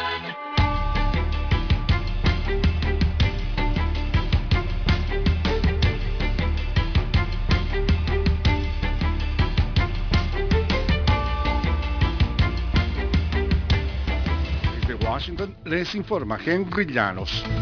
Las protestas continúan a lo largo de Estados Unidos ante la posibilidad de que 26 entidades prohíban el aborto si la Corte Suprema anula el derecho que consagró en 1973. Nos informa Laura Sepúlveda. El borrador de sentencia de la Corte Suprema que salió a la luz pública y del cual ya se confirmó autenticidad sugiere que la mayoría de los magistrados favorece eliminar el derecho al aborto. Aunque el documento no refleja una decisión definitiva, manifestantes han salido a las calles para expresar su acuerdo o desacuerdo con una sentencia sobre un tema que continúa generando gran polémica. La senadora demócrata Elizabeth Warren se pronunció en contra de que el máximo tribunal anule el fallo que emitió en 1973 en el emblemático caso Roe vs. Wade. Laura Sepúlveda, Voz de América. Naciones Unidas informaron que más de 300 civiles de la asediada ciudad de Mariupol y de otras cuatro localidades han sido evacuados a Zaporilla en una segunda operación exitosa para sacar a los civiles ucranianos de zonas sometidas a ataques rusos. Ornat Lubrani, jefa de asuntos Humanitarios de la ONU en Ucrania, dijo en un comunicado que muchos de los civiles de Mariupol llegaron sin nada más que la ropa puesta y ya están recibiendo ayuda humanitaria. Venezuela corre el riesgo de convertirse en el cuarto productor global de cocaína, según advierte una investigación llevada a cabo durante tres años. Desde Caracas nos informa Carolina Alcalde. Venezuela podría sumarse a Colombia, Perú y Bolivia como una de las principales naciones productoras de cocaína. Jeremy McDermott, codirector de Inside Crime. Hoy tenemos el sistema de producción de cocaína de Colombia replicado en Venezuela. Hemos confirmado la presencia de las plantaciones de coca de tamaño industrial, tanto en Zulia como en Apure. Y hemos encontrado algo de coca en Táchira y Amazonas. El cultivo de coca aún está en sus inicios. El comercio está floreciendo. Carolina, alcalde Voz de América, Caracas. El presidente de México, Andrés Manuel López Obrador, realizará una gira relámpago de cinco días a partir del jueves a cuatro países centroamericanos y a Cuba para discutir el modelo de desarrollo de su gobierno y formas para aliviar la presión migratoria. Será apenas el tercer viaje al extranjero en más de tres años para un mandatario aficionado a decir que la mejor política exterior es una buena política interna. Desde Washington vía satélite y para Omega Estéreo Panamá hemos presentado Buenos Días América. Buenos días América, Washington. La mejor franja informativa matutina está en los 107.3 FM de Omega Estéreo, 530 AM. Noticiero Omega Estéreo presenta los hechos nacionales e internacionales más relevantes del día. 7.30 AM. Infoanálisis con entrevistas y análisis con los personajes que son noticia. De 8 y 30 a 9 y 30 de la mañana, sin rodeos, con Álvaro Alvarado, de lunes a viernes, por Omega Estéreo. Omega Stereo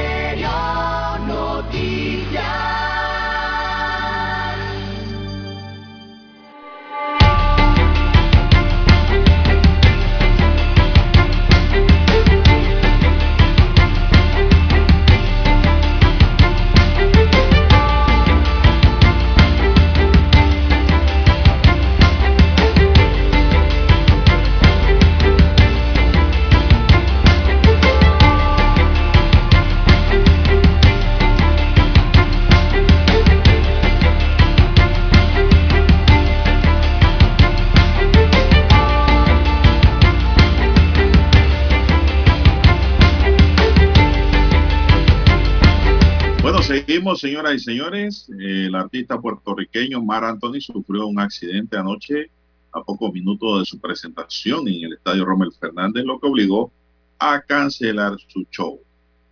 Los organizadores aseguran que el artista debió ser atendido por médicos panameños, pero aclaran que ya está bien. El anuncio se dio luego de la presentación de Sam y Sandra Sandoval, quienes sí cumplieron con su misión y abrieron el show. También se había presentado el salsero puertorriqueño Jerry Rivera. Así que esa es la única explicación que hay, es que se cayó, dice, de una escalera, yo no sé. Y no se Dicen presentó. los, sí, dicen lo- lo- los organizadores. Bueno, ya Sammy y Sandra tienen que cobrar lo suyo, César. Y Jerry Rivera también. También tienen que cobrar lo suyo. Lo único es que el plato fuerte que era del concierto, que era el artista principal, Mar Anthony, no se presentó. Oiga, sí, hombre. Una lástima por nuestros consumidores de la buena música de salsa, que no pudieron ver a Mar Anthony. Así es. Amigo Luis Pérez lo vi allá tomándose foto, eh, periodista deportivo. Lo vi tomándose foto allá el estadio, para no ver a Mar. Bueno. Vendrá otra Bueno, fecha, me eh, imagino. Los asistentes, bueno, a los asistentes de Don Juan de Dios, algunos salieron, eh, bueno, cabibajos, otros quizás eh, no tan conformes, ¿cómo- cómo van a pero sí hubo muchos, entonces? hubo muchos que no estuvieron de acuerdo con que no se presentara Don Juan de Dios. Y ya usted sabe, cuando no se presenta el artista, regularmente lo que hace el público panameño, ¿no? Es ¿Qué esa especie de, de, de protesta de regresenme mi dinero. Ah, no, no. Pero hay que ver los organizadores allí qué determinación Que van a tener, ¿no? Ahí, ahí no hay regreso de dinero, Lara. Anoche le gritaban Porque- así. Porque fue un accidente. Así lo han explicado. Algo imprevisto. Además, los que estaban allí se gozaron la rumba de Sammy Sandra y del salsero puertorriqueño. Se, Es se decir, gozaron la mitad. como no la entrada. Cuando venía el plato fuerte fue que no llegó, pero me imagino que pospondrán la fecha, ¿no? Para la presentación de Anton, Mar Anthony. Bueno, ojalá pueda Bueno, pero, presentarse. pero me te extrañan muchas cosas, don Juan de Dios. No, eh, eh, yo no sé, yo en las redes sociales he revisado rápidamente lo que tiene que ver con este concierto y bueno, eh, ¿en qué, en- a qué aeropuerto llegó Mar Anthony? Ah, yo no sé. Usted no vio, usted lo vio el avión, es que normalmente los paparazzi aquí del, del, del- del mundo del espectáculo panameño, eh, cuando se trata de la llegada de estos niveles de artistas, eh, se van a los aeropuertos a recibirlos. Por ejemplo, yo sí vi la llegada de Jerry Rivera al aeropuerto internacional de Tocumen en un video. Que Yo lo que veo de es que como que está deteriorado. pero la de Marc Anthony yo no vi ni, ni llegada ni en Howard, ni en Tocumen, ni en, ni en Albrook. Es raro ver que no, no, fue, no fue recibido en el aeropuerto, ¿no? Pero bueno, Sería que eh, por el terraplén, que nadie lo vio. quién sabe, sí, vino en un yate, no sabemos, ¿no? Usted sabe cómo son los Sí. millonarios. Claro que pueden llegar por un yate. Estacionan allá frente al terraplén. Uno no sabe. Sí. Pero lo cierto es que yo no veo a, a Mar Anthony ya como hace 10, 15 años atrás, don César. Yo lo veo como más flaco, más acabado. No, y como Bueno. si fuera poco, ahora tiene un matrimonio con una niña, don César, Sí. de 22 Pequeño, me años. Parece. 22 años. Imagínese usted. Todo eso Hombre, conlleva, mucho ese hombre, hombre. pues, todo eso conlleva a Lara también a un desgaste físico y mental. Eh, ha hecho mucho esfuerzo en su vida, don Juan de Dios, mucho trabajo ha tenido. ahora tiene que hacer más esfuerzo. Bueno, así es la vida. Son las 7, 8 minutos. Bueno, Costa Rica extraditará a Panamá al nicaragüense Halsin Aniel Girón para que rinda cuentas como sospechoso del femicidio de su paisana Zenaida del Carmen López Ramírez, de 29 años, en un hecho ocurrido el 10 de enero en Cativá, Colón. El cuerpo de Zenaida fue encontrado en el baño de una casa de alquiler en la comunidad de Villa Guadalupe. En las investigaciones, el sujeto a extraditar figura como principal sospechoso por ser expareja de la víctima. Tras una alerta dada a Interpol, Panamá se le interceptó en Costa Rica tratando de llevar, llegar hasta su país, Nicaragua. Pues la policía de Interpol de Costa Rica lo detuvo y lo va a devolver a Panamá para que continúe la investigación iniciada por el Ministerio Público en donde él aparece como el principal sospechoso. ¿ah? Él está amparado bajo la presunción de inocencia, pero es un gran sospechoso de la muerte de esta nicaragüense, don César. Son las 7, 9 minutos en su noticiero Omega Estéreo, el primero con las últimas. Bueno, don César, ¿qué ha pasado? ¿Qué ha pasado con el tema de revocatoria del mandato a Fábrega? Bien, don Juan de Dios, eh, piden a Fábrega una explicación por el, también del aumento de la planilla, ¿no? En medio de la pandemia. Pero en, otro- Sí. en este otro tema que usted eh, nos pregunta, eh, lo que ha ocurrido es que eh, al, al Tribunal Electoral le están pidiendo explicaciones casi semanalmente, don Juan de Dios, tanto Fábrega como el que presentó la propuesta de revocatoria de mandato, el abogado Ruiz Díaz. Así que el abogado Ruiz Díaz eh, le está pidiendo explicaciones al Tribunal Electoral. Por una parte, don Juan de Dios, es que no, eh, eh, al parecer, cuando están firmando las personas, de hace un tiempo para acá, unos días para acá, no aparece en el recibo o el documento que se le entrega, la certificación de que eh, fue parte de ese proceso de firma, no aparece el número, ¿verdad? De firma. O sea, si ya usted es el firmante número 16.000, por ejemplo, 16.010, debe aparecer en el recibo que usted es el firmante 16.010 de los que ya han firmado, ¿no? Pero en los documentos, al parecer, no está apareciendo esa numeración. Entonces, Ruiz Díaz ha denunciado esa situación. Eh, él dice que ha estado recibiendo quejas de firmantes que ahora no les aparece la numeración de respaldo. Eh, dice Ruiz Díaz que ya eh, no tienen el correo de respaldo y ahora ocurre esto. Eh, ¿Será que tendrá que entrar la Procuraduría General de la Nación o el Ministerio Público a ver qué pasa? Eso fue una, eh, un escrito en redes de Twitter a forma de pregunta que se ha hecho el abogado Ruiz Díaz frente a esa situación. Eh, la responsabilidad primaria de lo que sucede y sucederá, según el abogado, recaerá en Osmal Valdés como director de organización electoral, según eh, subió ayer a su cuenta de Twitter el abogado. Ayer, dice Ruiz Díaz, presentó una queja porque no coincidían las cifras y ahora, en esta nueva queja, lo que hacen es eliminarla, o sea, eliminar la numeración para que el pueblo quede a ciegas, según denunció Ruiz Díaz en su cuenta de Twitter y a los medios de comunicación. Dijo, no sé si estos funcionarios han entendido que está en juego la poca credibilidad del Tribunal Electoral. Eso lo hace a forma de pregunta. Mañana mismo, tanto el director de organización electoral, así como el de tecnología, deben poner sus cargos a disposición o renunciar por transparencia, citó en su cuenta de Twitter Roberto Ruiz Díaz. Así que finalmente señalaba que la revocatoria de mandato depende de cada ciudadano que considere que el alcalde capitalino no está haciendo bien su labor.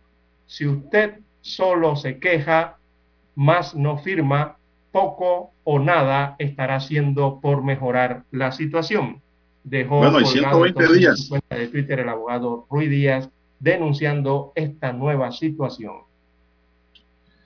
Bueno, el abogado Roberto Ruiz Díaz, proponente de la revocatoria del mandato al alcalde Fábrega, tiene identificados factores que han incidido en una baja participación en los últimos días. Esta baja, según Ruiz Díaz, se debe a que mucha gente ha sentido temor de represalias por parte de Fábrega, porque a través de una base de datos se recibía la información de los firmantes. Ya eso no está ocurriendo.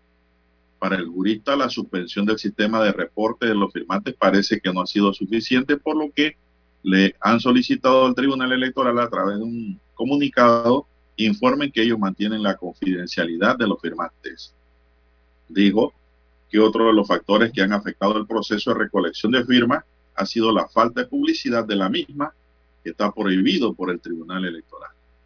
Ruiz Díaz sostuvo que le solicitaron al tribunal autorización para que los activistas por lo menos pudieran portar la camiseta que sea alusiva a la revocatoria de mandato y la gente pueda saber quiénes son. Hay gente que ha estado representándose como si fuera parte de la revocatoria y lo que están es inscribiendo personas en partidos políticos nuevos, denunció Sí, Ruiz Díaz. ese es el temor también. Qué maleantería, ¿no? Que, Está prohibido repartir volantes, papeletas, confeccionar camisetas y gorras alusivas a la revocatoria de mandato. El proponente de la iniciativa le solicitará al Tribunal Electoral reconsideración para que les permita a los activistas acreditados portar un distintivo y la gente los pueda reconocer en las calles para saber que no están captando datos con otro fin. Por otro lado, Ruiz Díaz informó que a partir del próximo jueves 12 de mayo se dará inicio a la fase de recolección de firmas en las calles para respaldar la solicitud de revocatoria de mandato. Detalló que se instalarán, se instalarán mesas de estacionarias del tribunal los jueves, viernes, sábado y domingo en el corregimiento de Juan Díaz y la 24 de diciembre. Freddy Pitti del movimiento pro revocatoria de mandato manifestó que no han activado aún los 26 corregimientos del Distrito de Panamá, por lo que le han enviado un calendario al tribunal electoral para que se pueda instalar mesas estacionarias en dos a tres corregimientos por semana para lograr recibir más firmas.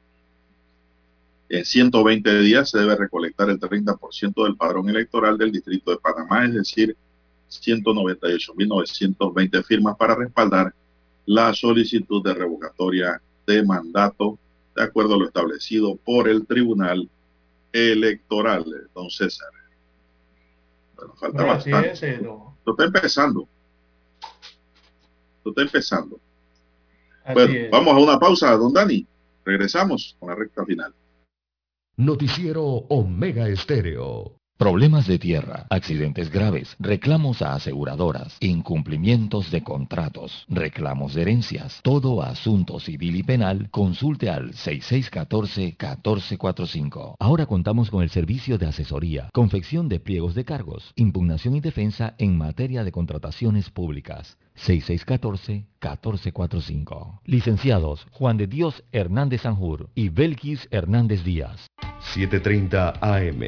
Infoanálisis, con entrevistas y análisis con los personajes que son noticia. La mejor franja informativa matutina está en los 107.3 FM de Omega Estéreo, cadena nacional. Desde los estudios de Omega Estéreo, establecemos contacto vía satélite con la voz de América. Desde Washington, presentamos el reportaje internacional.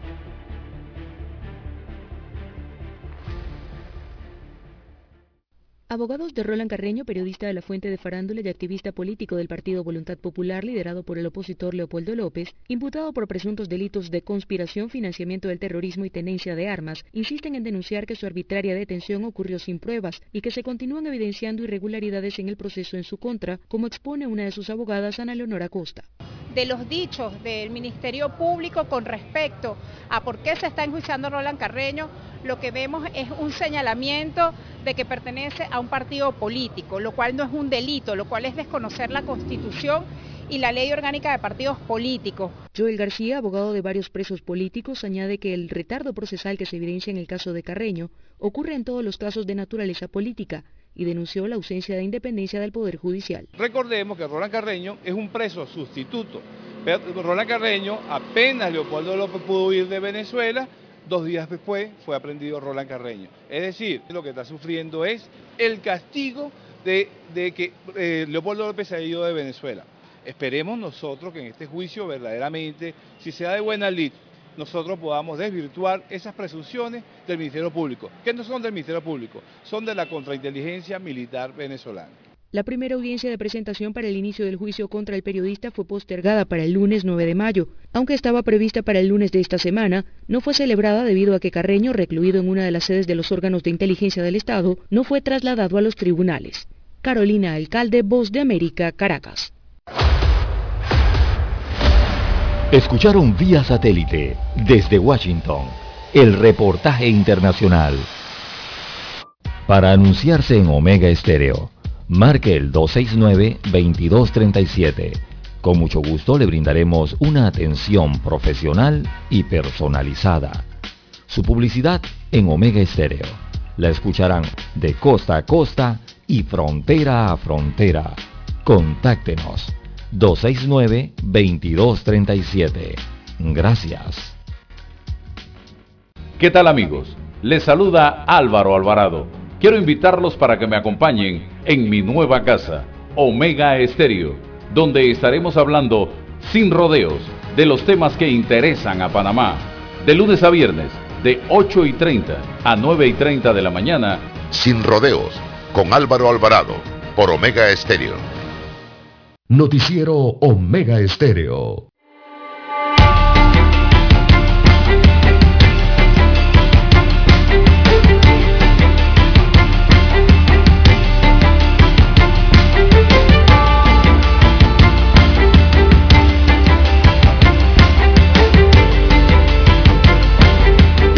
César, seguimos. Bueno, la gente sigue muy molesta, don César, escribiendo de que por qué Mar Anthony no se presentó. Otros dicen, ¿y dónde están los videos de que entró por algún aeropuerto? El Chollywood no se dio cuenta, preguntan otros oyentes. De nada. Otros dicen, ¿y por qué no mostraron la lesión públicamente? Eso es noticia y justificación para su no presentación. Pues no hay nada, don César. Yo no he visto nada. Yo no he visto nada tampoco, porque ese hombre donde llega es una caravana. Es una Sí. caravana presidencial que va detrás. Si usted lo ve como llegan los conciertos. ¿no? todo. Sí, sí, esas grandes caravanas y seguridad para aquí. Así, ¿no? Una caravana allá. artística y los paparazzi detrás en fotos, en carro y en, en moto. Y cuando están en el backstage y todo, detrás del escenario, ¿no? Regularmente. Todo y quiere una foto. Los saludos, sobre todo, si está- eh, eh, digo, si usted llega y usted tiene un colega de la talla de Jerry Rivera allí, don Juan de Dios, usted no va y lo saluda, siendo su colega artista. Claro. ¿Eh? Claro que lo saluda. O a Sandra y a Sammy también, el nivel que tienen. ¿no? Yo, yo, yo, yo quisiera saber si Sammy y Sandra lo vieron. Y en el hay que preguntarle a Sandra. En Camerino. Bueno, no sabemos realmente qué pasó ahí adentro, solo hay una justificación de que se accidentó. Bueno, no se presentó. Son las 7 en finalmente. 21 minutos. Bueno, vamos a seguir con otros temas, don César. Eh, Juan Carlos Sarmiento, de 43 años, es el nombre del hombre que encontraron en la playa La Candelaria de Pocrí, en la provincia de Los Santos, y fue identificado por familiares. La tarde del sábado fue ubicado su cuerpo atado en dos bloques de construcción envuelto en sábanas y cartuchos plásticos. Bueno, esto fue un homicidio, Lara, no cabe la menor duda.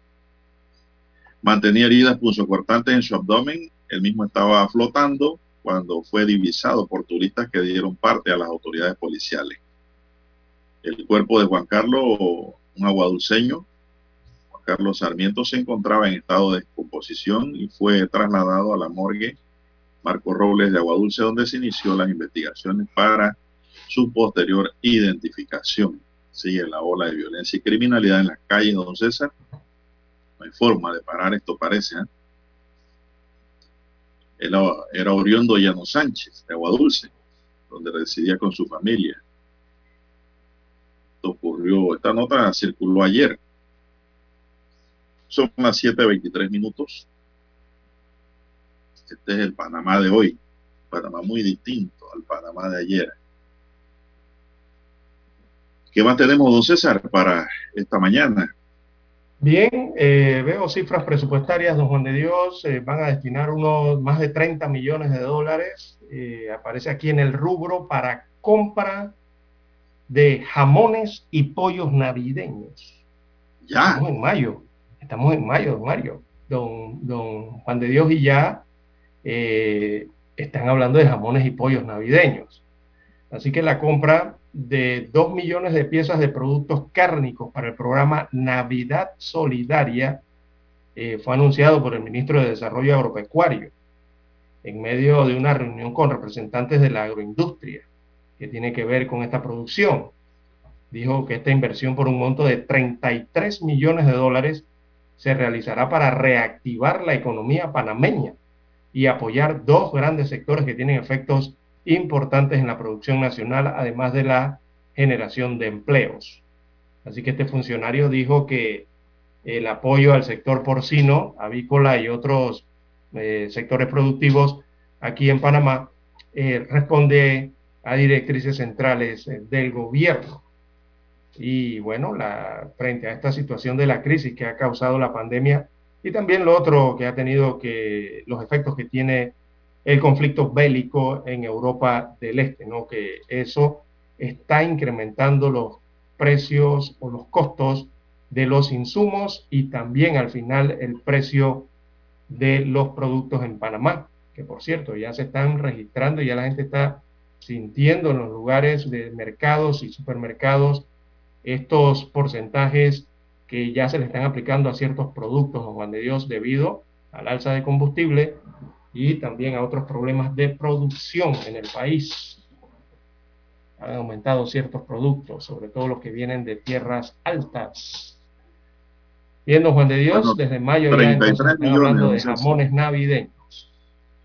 Bueno, eh, la verdad es que no hay que ser ciego para no ver, ¿no? No hay peor ciego que el, no quiere, el que no quiere ver. Entonces, esto forma parte del clientelismo que desarrolla el gobierno de turno en base a sus diputados, alcaldes y representantes, que son los que reparten eso, eh, los allegados sobre todo al poder, ¿no? Al poder político. Se están preparando con tiempo. Sí. Eh, ¿Usted alguna vez le ha tocado una oreja de puerco? Nada, don Juan de Dios. No me han llevado nada ya a la puerta de la casa. que va. No, sé, será porque no estoy en lista. Pero si yo estoy en el padrón electoral, ¿por qué no me llevan nada? No porque usted es rico. ¿Será? Es que eso, eso es para los pobres, dicen. Pobres ¿Por qué entre no me comillas. llevan nada? ¿Será que es que no estoy en alguna lista en específico? Debe ser. Pero no, no quiero que me manden eso a la emisora. No sé, me lo lleven allá a mi casa. A mi casa, como le hacen, hacen con el resto de la población. Bien, son las 7.26 minutos, señoras y señores.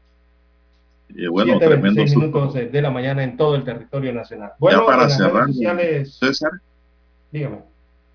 un reptil de siete pies de longitud causó terror en una familia. Eh, tremendo susto se llevaron los residentes de una vivienda ubicada en el sector de Santa Teresa, en Alcalde Díaz, cuando encontraron un cocodrilo dentro de la casa. Siete pies medía el cocodrilo, César, y pues fue rescatado por mi ambiente. Bueno, se nos Ah, acabó el tiempo. ¿ah? Sí, ya Bien, también hay 7:27. que informar, don Juan de Dios, que la presidenta de Kosovo está de visita en la provincia de Colón. Así es, se reúne con empresarios del área caribeña. Buscan intercambio comercial y cultural entre el país europeo y la provincia atlántica. La presidenta de Kosovo se llama Yosa Osmani. Es la presidenta de la República de Kosovo. Eh, y ella se reunió, Bien. entonces tuvo varias reuniones con empresarios coloneses y la Cámara de Comercio de Colón, está aquí en Panamá. Daniel Arauz nos acompañó en el tablero de controles en la mesa informativa. Les acompañamos. César Lara. Y Juan de Dios Hernández Sanjur. Gracias, señoras y señores, por su atención. Sigan escuchando Mega Estéreo porque ya viene el equipo de Infoanálisis.